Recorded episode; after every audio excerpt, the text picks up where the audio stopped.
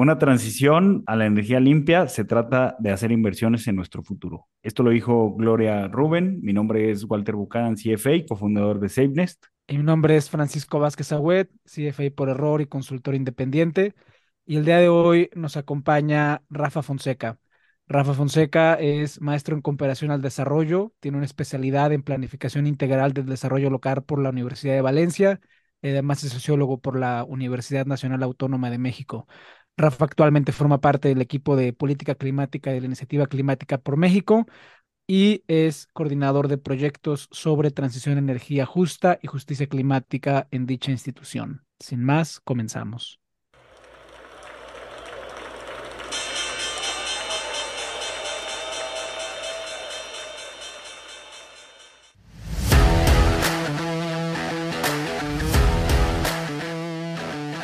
Monito, el otro lado de la moneda. Pues bueno, Rafa, mil gracias eh, que nos acompañas pues, para hablar de, energía renovable, de, objetivos de, cambio climático eh, global y nacional. y pues bueno, para empezar por ahí, eh, pues dónde estamos parados y cuáles son los objetivos climáticos, por un lado globales y por otro lado, pues nacionales aquí en México, que pues nos gusta quemar combustóleo. No, muchas gracias, Walter, muchas gracias, Francisco, por este espacio. La verdad, eh, los escucho prácticamente todas las semanas, entonces estar de este lado es realmente un honor. Entonces, bueno, contestando tu pregunta, hay dos, hay dos vías, ¿no? Lo que pasa globalmente y lo que pasa en México. Y lo que pasa en México a veces está un poco desfasado con los objetivos globales. ¿Cuáles son primero los objetivos globales y por qué estamos hablando de objetivos climáticos cuando hablamos de transición energética o de energías renovables? O sea, no me quiero ir muy atrás porque en realidad no vale la pena que hablemos de lo que ha pasado hace muchos años en las negociaciones climáticas. Me voy a ir tan solo al año 2015, que fue cuando se firmó el Acuerdo de París en una de las conferencias de las partes. En este momento fue cuando los países decidieron que teníamos que establecer una meta climática en conjunto y establecer algunos mecanismos que dieran seguimiento a cuáles eran las metas de cada uno de los países. Pues como ustedes saben, cada país tiene su propio su propio marco interno, sus propios objetivos, su propia forma de de desarrollarse energéticamente. Entonces, crearon unos mecanismos que se llaman contribuciones nacionales determinadas o NDC en inglés, y con estos mecanismos es con los que se genera una planeación por país determinada por cada uno de esos países de manera independiente de cómo van a alcanzar las metas y cuáles son estas metas. Inicialmente estaba la meta a no incrementar el calentamiento del planeta más allá de 2 grados centígrados con referencia a niveles eh, preindustriales. Ese objetivo de 2 grados centígrados ya prácticamente quedó abandonado y el objetivo actual es 1.5 grados centígrados. Y esto fue gracias a un lobbying bastante intenso, principalmente de países pequeños insulares, eh, estos pequeños países que están en Oceanía, que básicamente dijeron, si ustedes tienen el objetivo de 2 grados centígrados, nos están condenando a desaparecer. Tenemos que recortarlo y a partir de eso se hicieron revisiones eh, con el IPCC y se está alineando prácticamente todos los objetivos de las NDCs nacionales a 1.5 grados.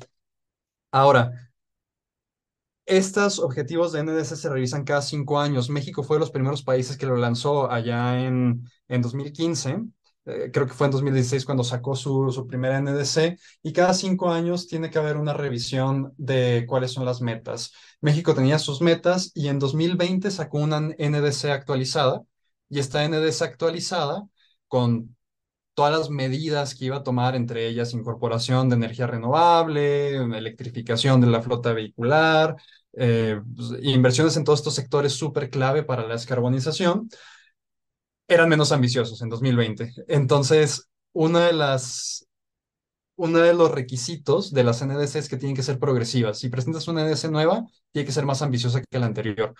Y México hizo todo lo contrario, la hizo peor que la anterior. Entonces, varias organizaciones de la sociedad civil lo que hicieron fue que demandaron al gobierno mexicano y le dijeron, pues tu NDC no sirve nada, tienes que volverla a hacer.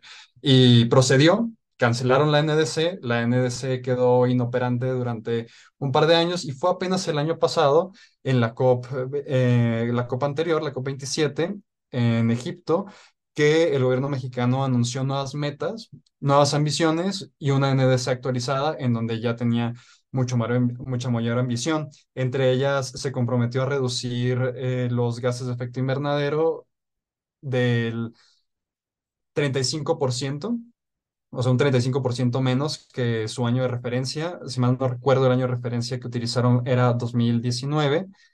Y este, pues ya a partir de eso supone que tenemos que tener una, un plan de implementación de esta NDC, lo cual hasta el momento pues no existe, solamente están los objetivos climáticos. Algo muy importante es que de ese 35%, hay 5% que Estados Unidos se comprometió a apoyar a través de inversiones en energías renovables. Entonces, básicamente es como condicionado o no condicionado. En realidad nadie entiende muy bien qué es lo que hicieron ahí, porque este, no condicionado se supone que es, yo hago esto independientemente de apoyos externos, pero este 35% sí incluye 5% de que Estados Unidos nos apoye con recurso para el desarrollo de energía renovable y de ahí es donde se meten temas como el plan Sonora, los parques eólicos que quieren construir, etcétera. Entonces, ahí es donde estamos ahorita en temas de metas climáticas, básicamente. Entonces, a nivel global, queremos reducir, queremos limitar el calentamiento global a 1.5 grados eh, respecto a 1990 para que las islas donde vive gente no desaparezcan. Y a nivel México queremos reducir nuestras emisiones de gas carbono en un 35% respecto a 2019 y ese 35%, 5 puntos porcentuales van a ser con apoyo de Estados Unidos al parecer. La NDC pues no tiene un plan de implementación, por el momento pues es una lista, si, pues, entiendo bien, la NDC de México ahorita es una, una lista de buenos deseos que pues algún día será aterrizada. Eh, pero bueno, más allá de eso, la agenda climática, al final de cuentas, pues es una agenda de infraestructura, ¿no? O sea, requieres electrificar, requieres eh, generación, requieres transmisión, eh, requieres pues saber qué es lo que haces con tu, con tu planta eh, energética anterior. ¿Cómo está nuestra planta energética? ¿Cómo está nuestra matriz energética? ¿Y cómo se le va a hacer? O sea, entendiendo que todavía el ANS todavía es un documento muy genérico, pero ¿cómo se le va a hacer para, para hacer realidad? O sea, ¿cuál es, hacia dónde vamos? ¿Cuál es la matriz energética del futuro para la matriz energética actual? ¿Cuál debería ser la matriz energética en el futuro? Y pues nuestra audiencia financiera, pues ¿de dónde va a salir la lana? Sí, son tres preguntas que todos nos hacemos bastante y para... y, no, y, pues ahí no la estamos haciendo. Pero bueno, a ver, en tu opinión, digo, a ver, la primera, la fácil es cómo está nuestra matriz energética, o sea, que, ¿de dónde sale la energía que consumimos los mexicanos? Y antes que eso, creo que también es importante preguntarnos, con nuestro nivel de implementación actual de políticas, ¿hacia qué mundo vamos? Y el nivel en el que México está en su implementación de políticas climáticas, estamos en un mundo tendiente al calentamiento de 4 grados centígrados. O sea, si todo el mundo actuara como México, estaríamos en rumbo a 4 grados centígrados, lo cual es pues, mucho peor de que donde estamos parados ahorita. Pues ¿Qué, pasa, ¿Qué pasará si el mundo se calienta a 4 grados centígrados?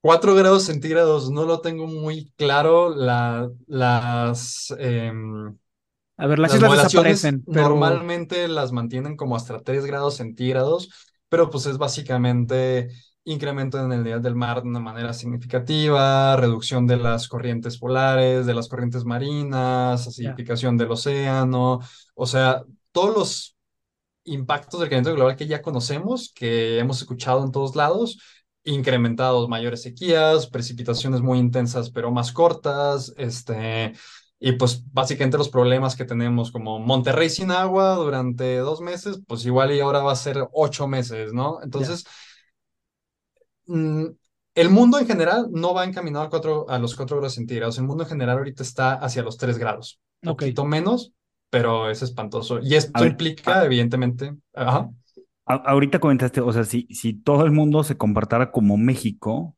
este, pues serían 4 grados centígrados, pero Que estoy ni siquiera están modelados, güey. O sea, los Sí. modelos llegan a 3.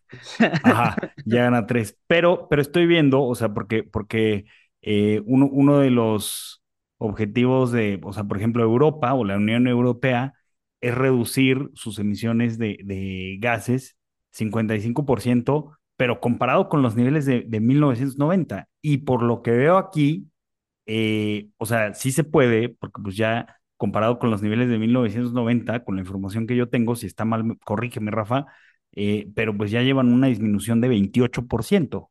Entonces, ¿qué, ¿qué pasaría si todo el mundo se comportara como la Unión Europea? Mira, hay algunos países que sí están logrando reducir emisiones en algunos sectores, eh, pero también tiene que ver mucho con la contabilización de las emisiones. ¿Cómo haces? Y esto es un tema muy complejo. Eh, hace unos episodios están hablando de cómo es complejo hacer cuentas nacionales, pues también las cuentas de inventarios de emisiones es súper complejo. Eh, por ejemplo, contabilizas o no si offseteas. Entonces ahí ya estás entrando en un juego. Pues si Europa tiene el varo para offsetear, pues ya te bajaste un montón de emisiones cuando en realidad pues sigues emitiendo, ¿no? Entonces, que, que, que, que eso, o sea, eso lo tratamos en otro episodio, o sea, que hablábamos de, del greenwashing de, de un buque petrolero que pues era cero emisiones, ¿no? Porque pues lo, lo, o sea, hicieron el offset, este, comprando, pues sí, comprando créditos de carbón, que, que Claro. es, o sea, también es por la razón por la que Tesla empezó a tener utilidades, ¿no? Porque, o sea, entonces realmente es, es, o sea, está maquillado esto, o sea, esto de la Unión Europea está maquillado porque alguna, o sea, se sigue emitiendo, pero hay offsets. Sí, y no necesariamente, la verdad es que tienen, evidentemente, como en muchos otros aspectos de política, muchos, muchos avances que aquí no tenemos, principalmente porque pues allá sí ejecutan muchas de las políticas que dicen que van a ejecutar, y aquí pues prácticamente ni una. Hay, eh, de los países del mundo, todas las NDCs del mundo, no hay ninguna que esté compatible con el 1.5 grados. O sea, eso hay que decirlo y eso es muy importante de remarcar. O sea, inclusive países con mucha ambición no tienen una trayectoria de emisiones eh, compatible con el 1.5 grados. O sea, a ver. Algunos de los países Espera, sí espera, tienen... espera. Si todos nos comportamos como México, es 4 por 4 grados encima. Si ajá, estamos en el caso actual, son 3 grados encima. Bajo esos, bajo esos dos escenarios, Tabasco y Yucatán desaparecen. Eh, Básicamente. ajá. Pero, pero la, o espera, sea, la, espera, la- espera, la- espera, la espera, espera. es, Necesitamos 1.5, o sea, de 4, 3, 1.5, pero en realidad ninguno le está dando al 1.5. O sea, bueno, por estamos, debajo de dos, ¿no? En realidad, lo ideal es 1.5, eh, por debajo de 2 sería el siguiente umbral, pero es donde ya los impactos se agudizan significativamente. De hecho, dame un segundo y te puedo decir cuáles son las diferencias de impactos entre el mundo del 1.5 grados y del de 2 puntos, eh, de 2 grados eh, en personas mándanoslo también para, para ponerlo en nuestro Substack, al cual todo el mundo se deberá de suscribir porque compartimos material bien interesante. Entonces, mándanoslo también para, para subirlo ahí. Excelente, sí, sí, sí, se los, se los comparto en cuanto lo... Aquí está. La diferencia entre aumentar 1.5 a 2 grados es 457 millones de personas no están expuestas a riesgos relacionados con el clima. O sea, solo ese punto 5 grados sacas de la exposición a 457 millones de personas. 10 millones de personas no están expuestas al riesgo del aumento del nivel del mar y reduces a la mitad el número de personas expuestas a escasez de agua e impides hasta 190 millones de muertes prematuras a lo largo del siglo. O sea, sí es, sí es significativo. Cada décima es muy significativo. A ver, sí es significativo, pero como estamos ahorita, o sea, ni siquiera, ni siquiera, ni siquiera estamos para el 2, estamos al 3. O sea, ¿qué países, qué países están, qué países son los que tienen, eh, si todos estuviéramos actuando como ellos, tendríamos el menor incremento? Hay unos países, por ejemplo, uno cercano, que es muy distinto a México, pero al menos es de Latinoamérica, Costa Rica. Costa Rica tiene políticas eh, que se alinean más cercano al 1.5 grados. El Reino Unido también tiene políticas más cercanas. Hay algunos países que también están avanzando mucho, como Chile. Este, Alemania ha hecho bastantes avances y mucha ambición últimamente, eh, muy impulsado por el tema del gas. Eh, pero bueno, ellos son países que han, que han logrado avanzar mucho. Estados Unidos tiene muchas ambiciones, no están tan plasmadas en ejecución, pero los planes de inversión en infraestructura de Estados Unidos sí están muy enfocados en lograr emisiones netas cero hacia 2050. Veremos cómo se van a ir implementando estos y cómo se plasman realmente en política, eh, pero pues bueno, ahí hay como algunas, algunas tendencias. Y bueno, para el caso de México, la verdad es que pues sí, nos falta mucho, pero pues tenemos que ir presionando para que estas políticas se vayan adoptando. Y sobre la pregunta, volviendo al, a la pregunta anterior de cómo está la matriz energética en México y por qué hablamos de energía cuando hablamos de cambio climático y que es el tema que básicamente yo me, yo me he especializado más, es en México el 64% de las emisiones son del sector, del sector energético, del sector energético. Y en el mundo está prácticamente esa misma proporción. Ahora, ¿por qué hablamos tanto del sector energético siempre que hablamos de cambio climático? ¿Por qué siempre decimos renovables, renovables, renovables? Es porque es de los pocos sectores en donde sí existe la tecnología actualmente para sustituir la que existe, la de fósil, y son costo efectivas. O sea, sí hay posibilidad de invertir en ellas y tener ganancia. Eh, a diferencia de otros sectores en donde, pues sí puedes tener un potencial de mitigación quizás menor, pero pues si le metes lana pierdes. Entonces, es como el sector más atractivo para invertir, además de que es mucho el cacho que mitigas, o sea, es un 64% que puedes reducir de manera muy acelerada. En México, el casi 60% de la energía se produce con, con gas. La, casi el 90% viene de Texas eh, prácticamente importamos todo el gas México y prácticamente el 60% de nuestra matriz energética, eléctrica, perdón, depende de, del gas. Eso pues también nos hace pensar un poco en cómo está ahí la geopolítica y la distribución de, de roles en, en, nuestro, en nuestro continente. Y de renovables tenemos un porcentaje muy bajo, llegando apenas como al 22-23%, si, si mal no recuerdo. Este, y pues este porcentaje pues es insuficiente todavía. A ver, yo me acuerdo cuando hace 20 años literal eh, que nos dijeron y era un plan, o sea, fue un, y digo, eran estrategias nacionales, ¿no? Que la, la, gasificación de la, de la matriz energética iba a contribuir al cambio climático, porque antes no se quemaba gas, antes se quemaba combustole. Pero 20 años pasaron y nos dimos cuenta que el gas no era tan bueno como creíamos o hay otras alternativas. Eh, ¿Por qué es tan malo? O sea, ¿por qué? Porque te digo, yo, yo he tenido la idea de que pues, el gas nos va a ayudar. Eh, y si no es el caso, pues cuando hay que cambiar la matriz, porque digo, no, no, vas a construir una planta de gas, una planta de gas pues tiene una vida útil. Ya toca reemplazarlas por algo distinto o todavía falta.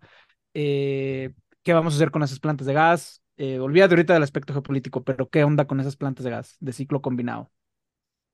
Sí, lo que pasó y la historia de la, del incremento de, de la planta de generación con gas es que sí hubo un discurso y muy impulsado también por, por las empresas que se dedican al gas, de decir el gas es el combustible de transición.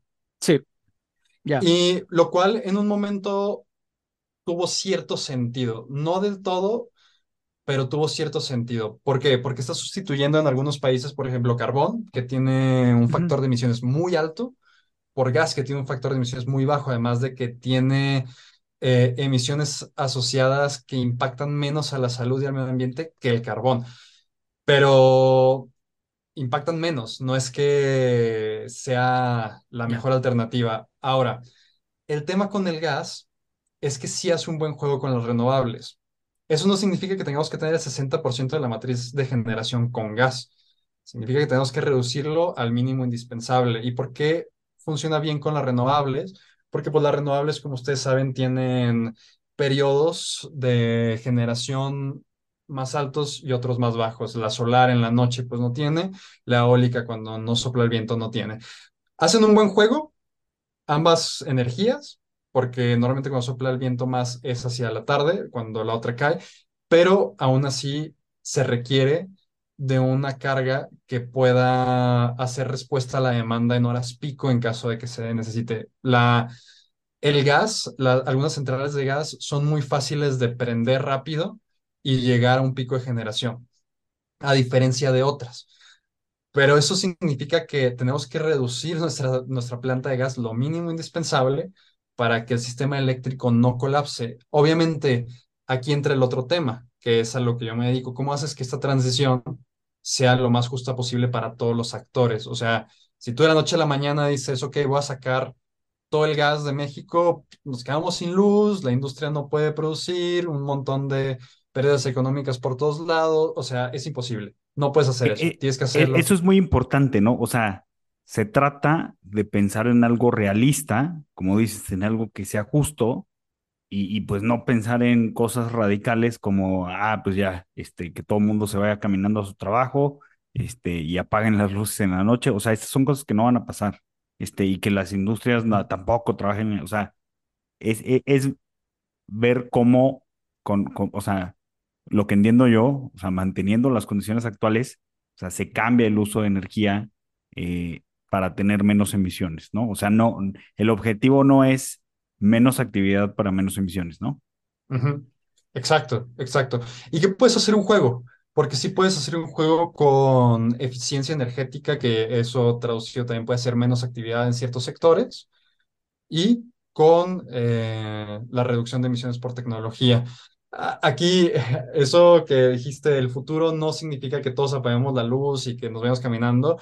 A- Hay un colega que hace un símil muy interesante que es de el futuro climático sostenible no significa que todos tenemos que llegar sudados en bici a nuestro trabajo, a la luz del mediodía, y luego de ahí nos vamos a ir a comer tacos veganos, a pesar de que a mí no me gusten los tacos veganos, y Sí luego ahí vayan a a comer tacos veganos. no bañarme durante tres días porque el agua, o sea, ese no es el futuro climático que necesitamos. O sea, el futuro climático sí implica una transformación de muchos sistemas que tenemos. O sea, las ciudades como las pensamos, el sector industrial como lo pensamos, y, esto puede ir de la mano con, con muchas innovaciones en realidad, y que en realidad las inversiones tienen que estar dirigidas hacia estos sectores. Eh, y tiene que hacerse de una manera ordenada. Y aquí es donde entra mucho el factor de justicia. Y lo, voy a poner, por ejemplo, el, el caso de, de la región carbonífera, que es donde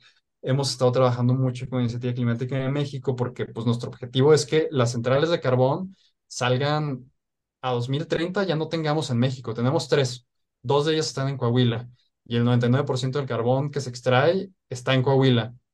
Ahora, tú sacas las dos centrales de Coahuila y toda la gente que vive en la región carbonífera, ¿qué hace? No, pues nada. O sea, Es, se van al otro lado. O ajá, sea, sin, sin- justo, sin planeación, esa región se vacía de gente que se va a chambear al otro lado.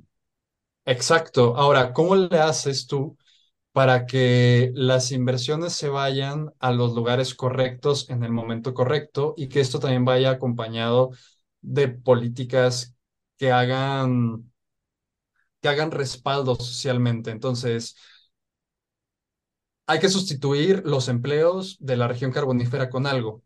Pues, una cosa es sustituirlo con otra industria basada en combustibles fósiles y otra cosa es sustituirlo con industria limpia o industria que esté enfocada en, en cosas para la sostenibilidad. Entonces tienes que ir viendo cómo territorialmente tú vas distribuyendo esta compensación de impactos y eso es como uno de los elementos de la, de la justicia en lo de transición energética justa. Y, y ojo, aquí yo no digo transición energética justa solo porque soy bien buena onda y porque este, soy hippie y lo que sea, ¿no? Transición energética justa ya es un concepto que se ha adoptado internacionalmente como el marco a través del cual tenemos que guiar la transición energética, porque por primera vez en mucho tiempo la humanidad tiene la posibilidad de pensar cómo hacer este cambio tecnológico, algo que antes no había hecho.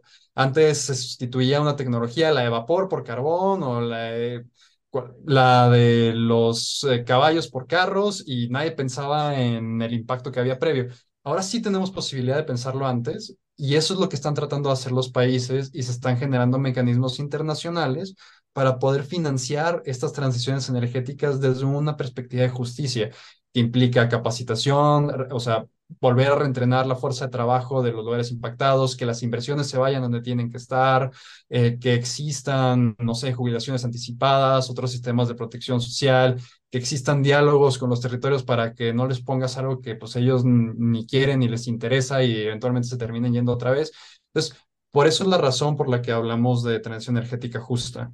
Hay casos de éxito, o sea, por ejemplo, hablabas de que pues, Reino Unido tiene unas eh, políticas que sí van en el camino correcto, eh, a lo mejor falta un poco, pero pues están mucho más aventajados que México y que el resto del mundo. Eh, por ejemplo, pues en, en Reino Unido la actividad carbonífera era muy importante.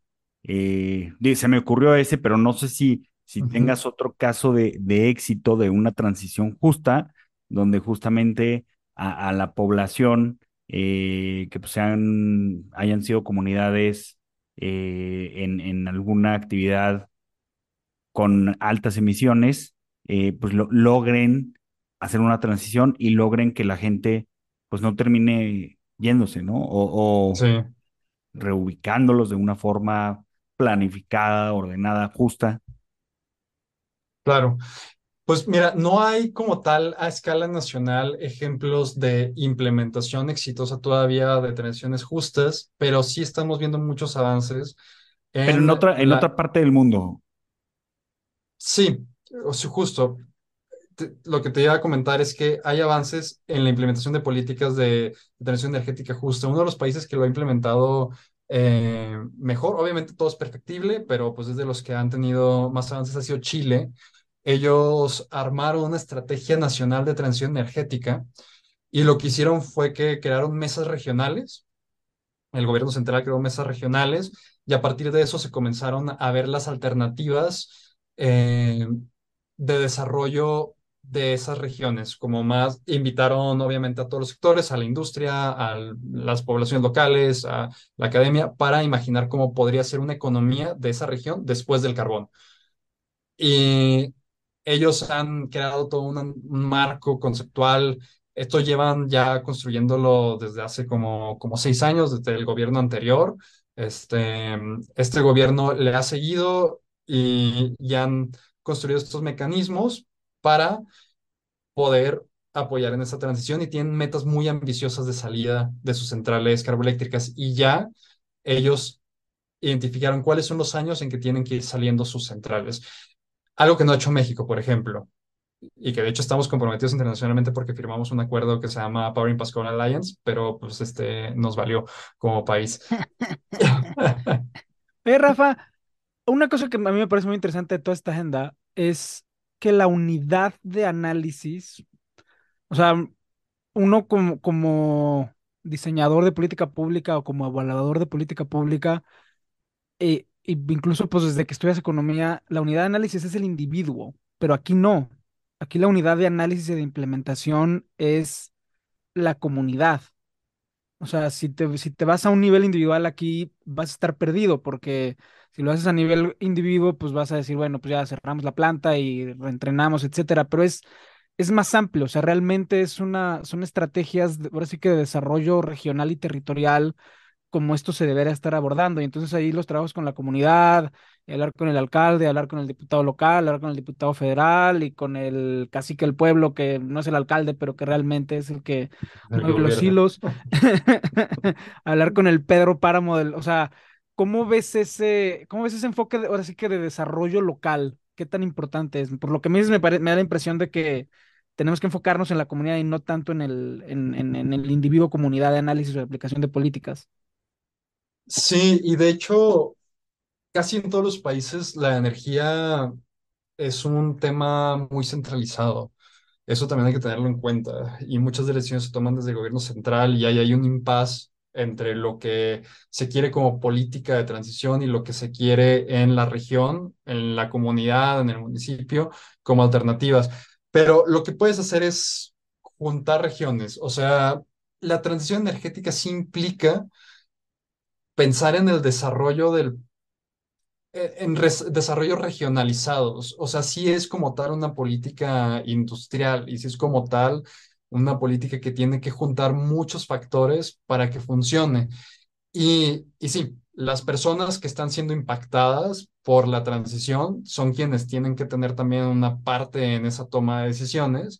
Aquí pues tendríamos que ver qué tanto y hasta qué punto es viable por cuestiones de tiempo y por cuestiones de factibilidad eh, irnos tan a detalle en los procesos participativos, pero sí hay que incorporar a esas poblaciones. O sea, la población de la región carbonífera sí tiene que decir qué es lo que se imagina de esa región en un futuro. O sea, si, si se imaginan ellos haciendo cosas de acero toda la vida porque pues es la única alternativa que tienen al carbón, pues este pues vemos qué hacemos, ¿no? Pero el Pues punto sí. es que este que tengan una posibilidad obviamente con insumos externos y con asesoría cuáles serían las alternativas más sustentables y más viables en términos económicos, porque tampoco es que nos vayamos a ir a decidir por, por cualquier cosa.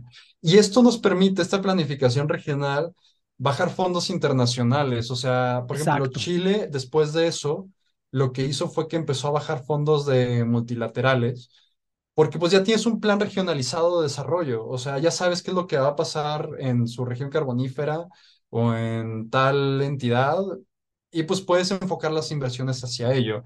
Y aquí, por ejemplo, en la COP27 se creó un mecanismo muy interesante que se llaman los JETP, los Just Energy Transition Partnerships, que es básicamente los países ricos dándole dinero a los países en vías de desarrollo y enfocados en que ellos generen un plan de transición energética con dimensión de justicia. Sudáfrica es el que tiene más avanzado esto y a partir de eso creó un Just Transition, Just Energy Transition Investment Plan, un plan de inversiones para transición energética justa. Y este plan de inversiones, básicamente lo que está diciendo Sudáfrica es, ok, ya me dieron eh, 8.5 mil millones de dólares para mi transición energética justa. Lo que yo necesito, no, no recuerdo la cifra, pero son así de que como 200 mil millones de dólares, o sea, es mm, abismalmente mucho más pero ya tienen identificado en qué quieren gastarse ese dinero. Ok, lo quieren en, en infraestructura para vehículos eléctricos, lo quieren en infraestructura para hidrógeno limpio, lo, verde, perdón, lo quieren en infraestructura para energías renovables. Y de esa manera ellos tienen posibilidad de ir con actores internacionales, ya sean públicos o multilaterales, o inclusive privados, a decirles, pues, tírame paro con mi transición energética y que es algo que podríamos hacer como México inclusive, ¿no? Oye, Rafa, y una pregunta más en ese sentido que es, que porque digo, es, es el, el tema financiero, pues sí es, es el tema, al menos para nuestra audiencia, que tiene que ver con, tú tienes una comunidad que ya tiene una, una idea de lo que quiere hacer, ¿no? Como dices tú, te vas a la región carbonífera de Sonora y pues ya les vendes que se reciclen como región turística, ¿no? Sí. Eh, y luego tú vas, haces el pitch, haces tu estrategia y bajas esos recursos. Esos recursos suelen ser fondo perdido, suelen tener algún interés comercial o concesional, digo, supongo que habrá de todo, pero de lo que te has tocado ver, eh, ¿cómo es esa estructuración de proyectos? Básicamente hay cuatro, cuatro tipos de fondos que se están dando. Eh, los países están dando grants directos y apoyo técnico. O sea, gr- grant directo es fondo perdido, básicamente. Y asistencia técnica es envío ingenieros para que te ayuden a desarrollar tu ruta de hidrógeno verde. Este, y lo contabilizo como si fuera un apoyo. Entonces, ahí está contabilizado como uno de los costos. Eso es un porcentaje muy bajo en realidad, pero es parte. El otro son fondos concesionales. Ujú, Y los fondos concesionales lo que hacen los países aquí es que los van haciendo entre ellos y multilaterales y banca de desarrollo. Entonces van haciendo un mix ahí, o sea, quizás yo, Unión Europea, tengo posibilidad de decirle a esta multilateral mía que este, pues, o este banca, o esta banca de desarrollo, que te preste a un rate más bajo. Eh, hay también eh, fondos a, través de préstamos comerciales, básicamente, o sea, rate, rate comercial. Sí, comercial. Sí, que es préstamo así. Y de hecho, Estados Unidos a Sudáfrica prácticamente el 100% del dinero que le dio fueron este, así préstamos comerciales. O sea, básicamente le dijo, ah, ¿quieres dinero? Simón, te lo presto, pero pues págamelo a la tasa que, que se le presta a todos, ¿no? Y este, el otro es garantías, que también este, pueden poner los países o ya sea algún organismo. Básicamente son estos cuatro, estos cuatro mecanismos. Obviamente hay más y seguramente a ustedes se les ocurrirán muchísimos más mecanismos, pero la idea es que podamos imaginar varias posibilidades. Podría haber bonos, eh, o yo qué sé, o sea, al final es una agenda de infraestructura, y pues digo, como cada proyecto, cada proyecto de infraestructura es idiosincrásico y único, y habrá millones de maneras de, como dices tú, de estructurarlo y de imaginarlo y de concebirlo. Pero creo que es muy importante tener esta idea de que la agenda climática es una agenda de infraestructura. O sea, no, no, no, no, o sea, hay que, es momento de construir. Em, y en ese sentido, digo, un tema que hablamos mucho en el Jam y que hablamos acá, en un contexto de tasas altas, pareciera ser que es la tormenta perfecta, ¿no? Cuando más necesitamos construir es cuando más altas están las tasas. ¿Qué papel juegas tú y qué papel juega la iniciativa climática estructurando estos proyectos o ayudando a que se formen las eh, estrategias con las que luego llegamos, con las que luego puede llegar alguien a, a solicitar fondos? Sí, sí es una tormenta perfecta. Y, otra tormenta perfecta también son las decisiones políticas de los gobiernos, ¿no? Sí, bueno. De cómo se van.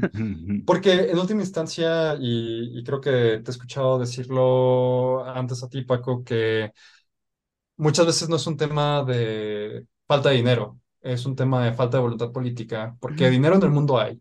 Sí. el problema es cómo priorizas y cómo decides a dónde se distribuyen esos fondos. Entonces, eh, sí. Lo que, lo que Iniciativa Climática de México hacemos como tal, como somos una organización de la sociedad civil y nuestro objetivo es generar insumos técnicos para tomar decisiones para organizaciones de la sociedad civil, para comunidades, para academia, para organismos internacionales, para quien lo necesite, insumos técnicos para imaginar cómo podrían ser estas alternativas de mitigación. Y uno de esos trabajos que hacemos es, por ejemplo, en el sector energético con la transición energética desde una perspectiva de justicia climática, que son todos estos elementos que ya les había comentado. Eh, por ejemplo, en la región carbonífera, eh, trabajamos con los sectores locales ahí para posicionar el tema en la agenda, para que podamos eh, ir discutiendo cómo sacar carbón. Otras de las cosas que hacemos es la modelación de los escenarios de descarbonización básicamente diseñamos rutas de cómo cada uno de los combustibles tendría que ir saliendo, en qué año y cómo deberían de estar eh, pensadas las entradas de energía renovable para que el sistema eléctrico no colapse. Eh, como Iniciativa Climática de México armamos una, una alternativa de NDC, desde sociedad civil. Básicamente hicimos la chamba que, que está predispuesta para el gobierno y pues dijimos, esta es la NDC ideal para que esté alineada una ruta de 1.5 grados. Y estas son las medidas que deberías de tomar en el sector industria, en el sector transporte, en el sector eléctrico, en el sector eh, oil and gas, en el sector ah, agrícola, ganadero. Y con eso, pues nosotros tenemos herramientas para poder decirle a los actores de gobierno que quieran identificar políticas o medidas, pues cuáles podrían ser las más adecuadas. Obviamente, pues esto es un trabajo muy complejo en donde tenemos que alinear expectativas y pues saber que pues nuestra apuesta es el ideal y pues ver qué es lo que podemos obtener de esto, eh, considerando las condiciones políticas actuales, ¿no?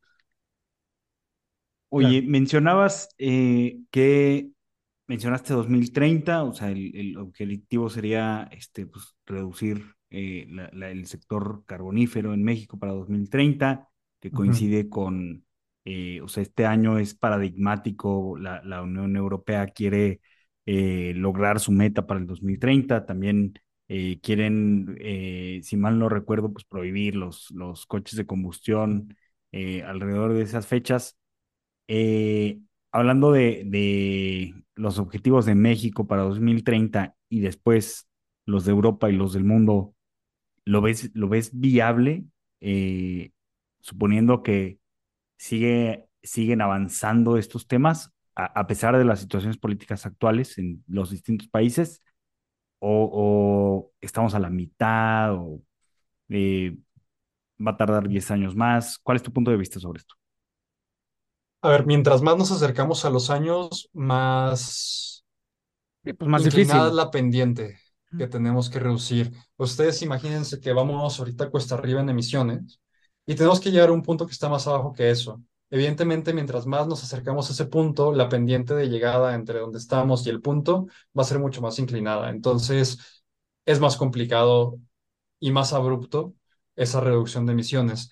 Actualmente estamos en un momento tarde, pero viable en términos técnicos.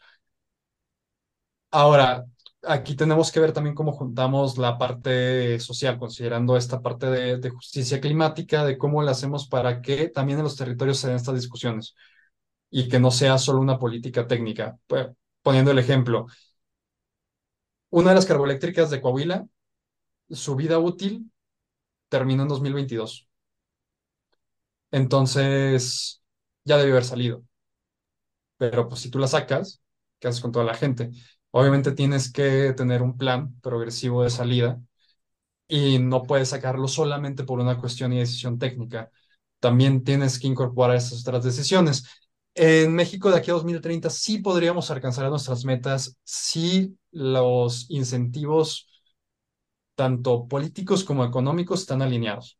O sea, si los incentivos de inversión están alineados con nuestras necesidades de generación de energía renovable, por ejemplo, si se reactivan las subastas eh, a largo plazo de energía, eso daría mucho para volver a inyectar mucha energía eléctrica a la red y poder ir sustituyendo otros combustibles. Entonces, sí estamos a tiempo, técnicamente sí es viable que podamos llegar a estos puntos.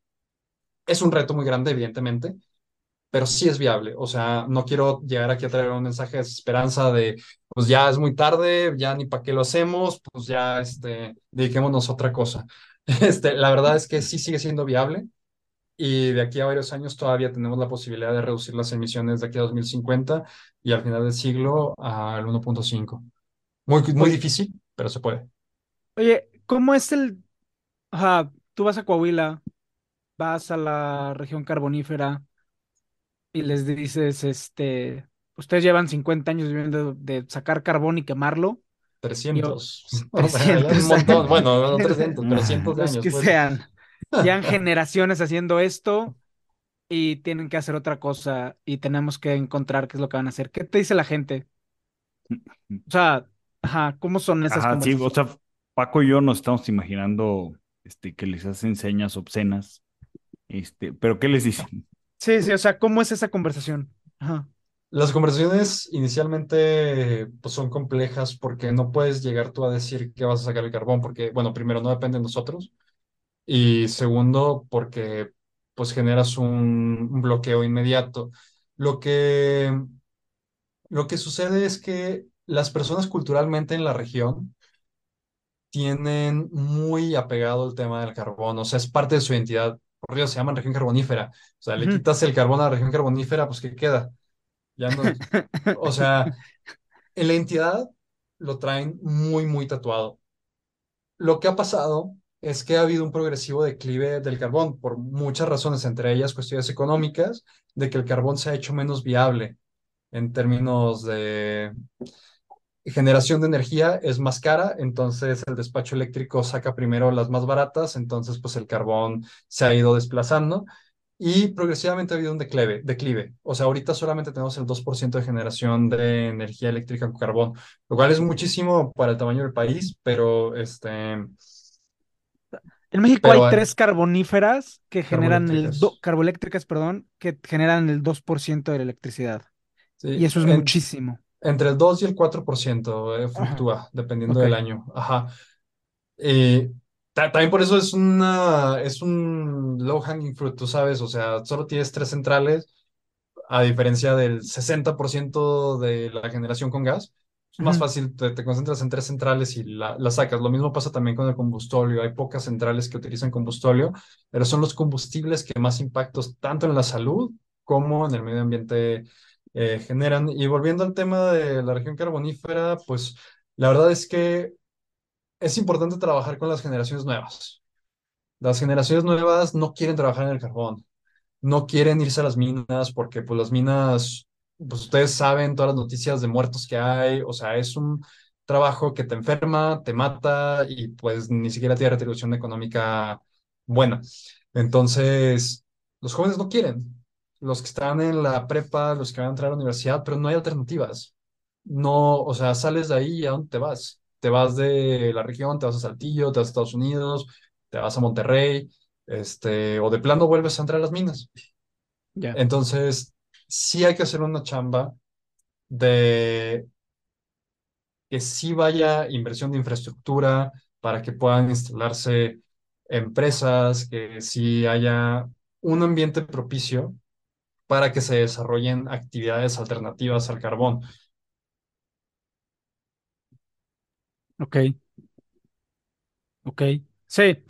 Un poco la impresión que me queda también es que em, es muy complicado, como dices tú, o sea, a una, a una persona que ha trabajado toda su vida en, en minas, pues es la vida que conoce, ¿no? Pero bueno, la Eh, persona y la comunidad. Y la comunidad, sí, de nuevo, o sea, ajá, eh, yendo, yendo al punto de que la unidad de análisis es la comunidad. Em, y en ese sentido, pues sí, o sea, es, un- es- debe ser un... Es complicado. En Alemania, en Alemania cierran plantas nucleares por el arraigo del carbón en la historia, ¿no? Sí. Bueno, eso es lo que dicen los que saben. Ha- hablando de eso, no, no quiero eh, dejar de pasar la oportunidad de, preguntarte.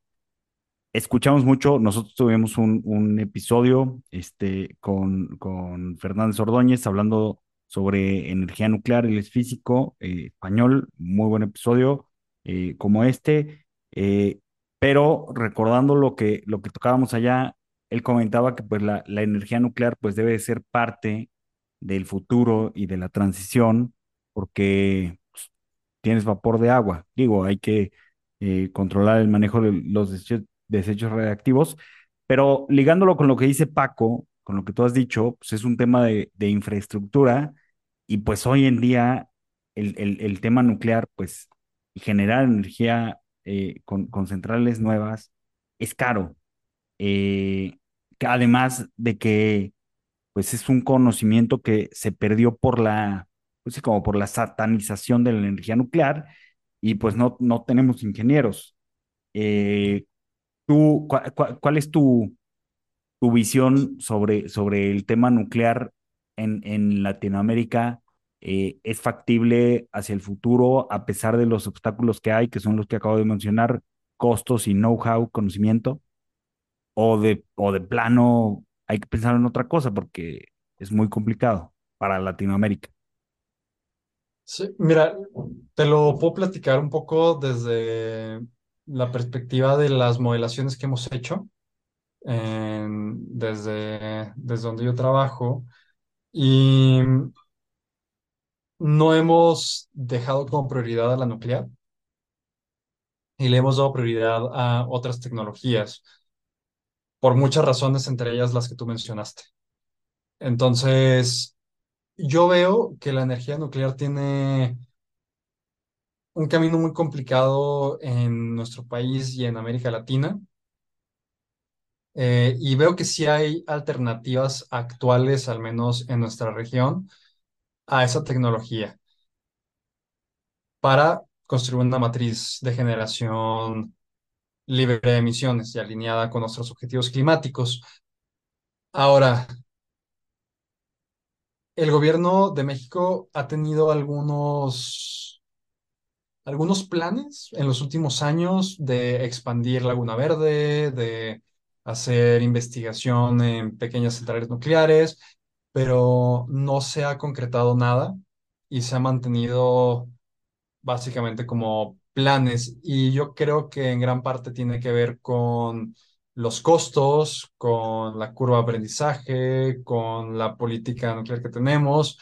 Em, pero sí, básicamente ahorita, actualmente en México, con lo que tenemos de nuclear más un mix de renovables, tendríamos posibilidad de, de salir de los fósiles. Oye, Rafa, y otro tema que, eh, o sea, digo un poquito em, para traer procesos nuevos, es, todo el mundo habla de la transición energética por la generación y queda claro que es un tema muy importante, pero la, al final la agenda energética pues es generación, transmisión y distribución. Eh, y en temas de líneas de transmisión y de, y de, y de distribución, ¿cómo ves la agenda? ¿Se puede hacer algo? O, o sea, y un poquito pensando en 2024, si tú eres, si, si, si, si, si tú llegas con el presidente de 2024 y le dices, a ver, usted se tiene que enfocar en una de estas tres. Obviamente todo es importante, pero se tiene que enfocar en una de las tres. ¿Cómo ves transmisión y distribución? Transmisión y distribución es un rezago que tenemos en el país desde ya hace varios años y de hecho es un problema porque se está añadiendo generación en sitios donde ya está congestionada la red de transmisión. Si no inviertes en transmisión, no vas a poder invertir en generación. Llega un tope. Por más paneles solares que tengas, si tus redes de distribución y transmisión no son lo suficientemente robustas, pues puedes llenar México de paneles solares, pero si no tienes los alambres para que carguen los electrones, no sirve de nada. Básicamente, Sonora están poniendo muchos paneles ahorita y hay una hay un programa muy ambicioso que creo que es un acierto en realidad, o sea, qué bueno que se está haciendo ese, esas inversiones en Sonora en solar el problema es que no está invirtiendo en transmisión y Sonora ya tiene energía de más. Sacarla de ahí va a ser un tema si no logramos invertir en transmisión. Y con todo el tema del New Shoring hacia Nuevo León y toda la zona eh, del noreste, básicamente los gobiernos subnacionales están pidiéndole a gritos al gobierno federal, por favor, invierte en transmisión porque pues no nos va a dar, porque para que toda esta industria que va a llegar pueda ser alimentada con generación, vamos a necesitar con qué, con qué sacarla. Claro, claro. Sí, o sea, un poco pensando un happy problem, ¿no? No, pues yo creo que no. O sea, o sea, porque tienes la energía, o sea, sí, va a ser un rollo la infraestructura en las líneas de transmisión, pero bueno, tienes la excusa, o sea, tienes la excusa perfecta, está la energía, está, está el excedente de energía. Claro. Pues sí, o sea, esa es, esa es la forma, la forma optimista de verla.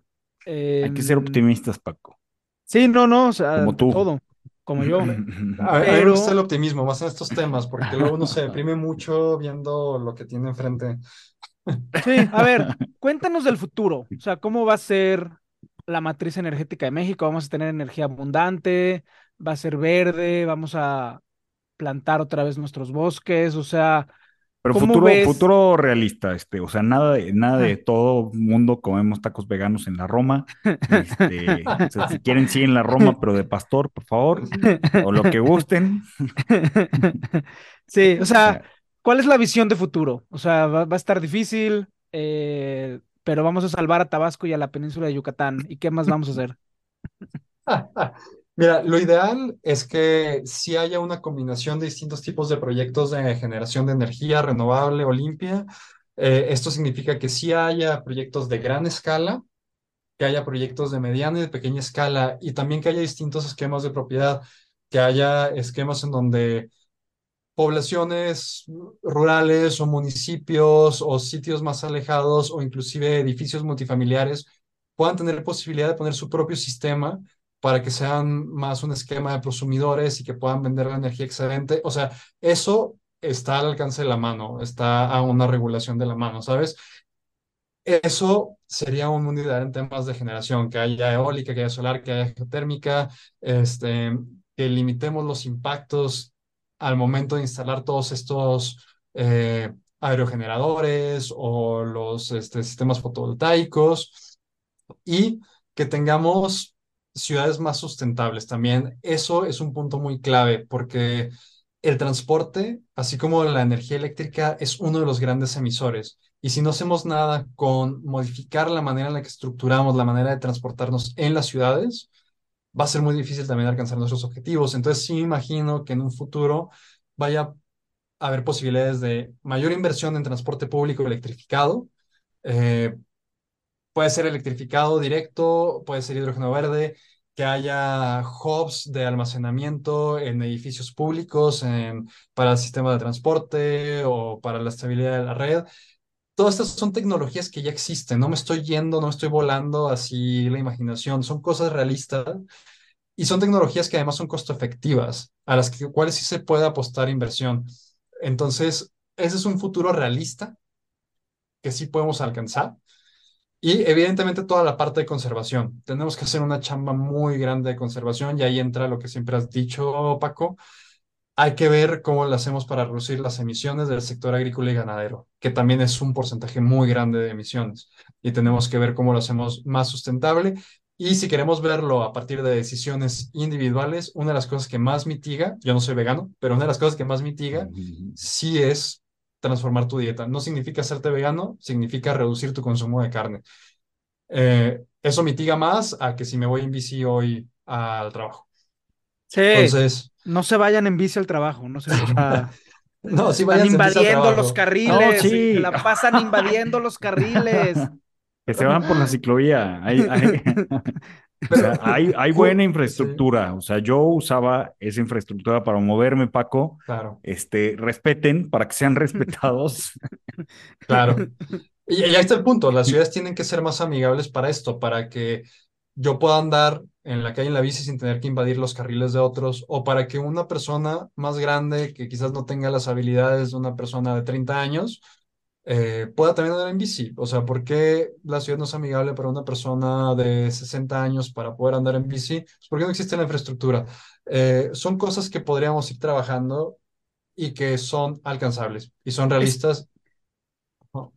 No, no, perdón. No, o sea, es que estoy de acuerdo, o sea, estoy de acuerdo con todo lo que has dicho. Eh, pero en el tema específico de las ciudades, hay una razón por la que las ciudades mexicanas se volvieron intransitables. Y no, y, y, a ver, hay varias razones. Una de ellas, pues sí, es la falta de pericia de los planeadores urbanos y el crecimiento poblacional acelerado que hubo eh, hace 50 años. Esa es una de las razones. Pero una que es más profunda en realidad es que en los años 70 y 80 las ciudades mexicanas fueron repensadas para que fueran estaciones de paso para sacar cosas al norte. O sea, la, razón por la que Guadalajara tiene una sola vía hacia el norte es porque se pensó así. Eh, Zacatecas igual, eh, Monterrey igual, o sea, las ciudades mexicanas se pensaron para que las cosas fueran al norte lo más pronto posible y eso fue lo que permitió a su vez eh, el crecimiento acelerado, industrializado del Bajío y de la zona norte. Y creo que a lo que voy es que y trayendo también el tema de las plantas de ciclo combinado, es que la infraestructura te marca generaciones. O sea, ahorita estamos pagando decisiones que se tomaron hace 50 años y las decisiones que tomamos ahora en materia de planeación urbana, planeación de modelo económico y planeación energética van a afectar a 50 años para adelante. Es correcto. Pues muy bien, bueno, se nos, se nos, termina el tiempo. Eh, mil, mil gracias, Rafa. Eh, muy interesante, eh, optimista. Estamos a tiempo. yo en lo personal, con lo que me quedo es que en las elecciones pues, voy a fijarme las propuestas energéticas de quien legisla. quizá debe ser algo que pongamos atención para que al menos no estorben. Este, y pues bueno, no sé si quieras agregar algo más, Rafa, o tú, Paco. Yo no. No, nada, muchísimas gracias por el espacio y, y pues nada, cualquier cosa, pues ahí estamos para este tema. Cuando gusten, a mí me encanta conversarlo. Pues bueno, sin más, nos escuchamos el siguiente miércoles. Y lean nuestro Saludos. Substack, donde vamos a poner el material que nos va a compartir Rafa. Saludos.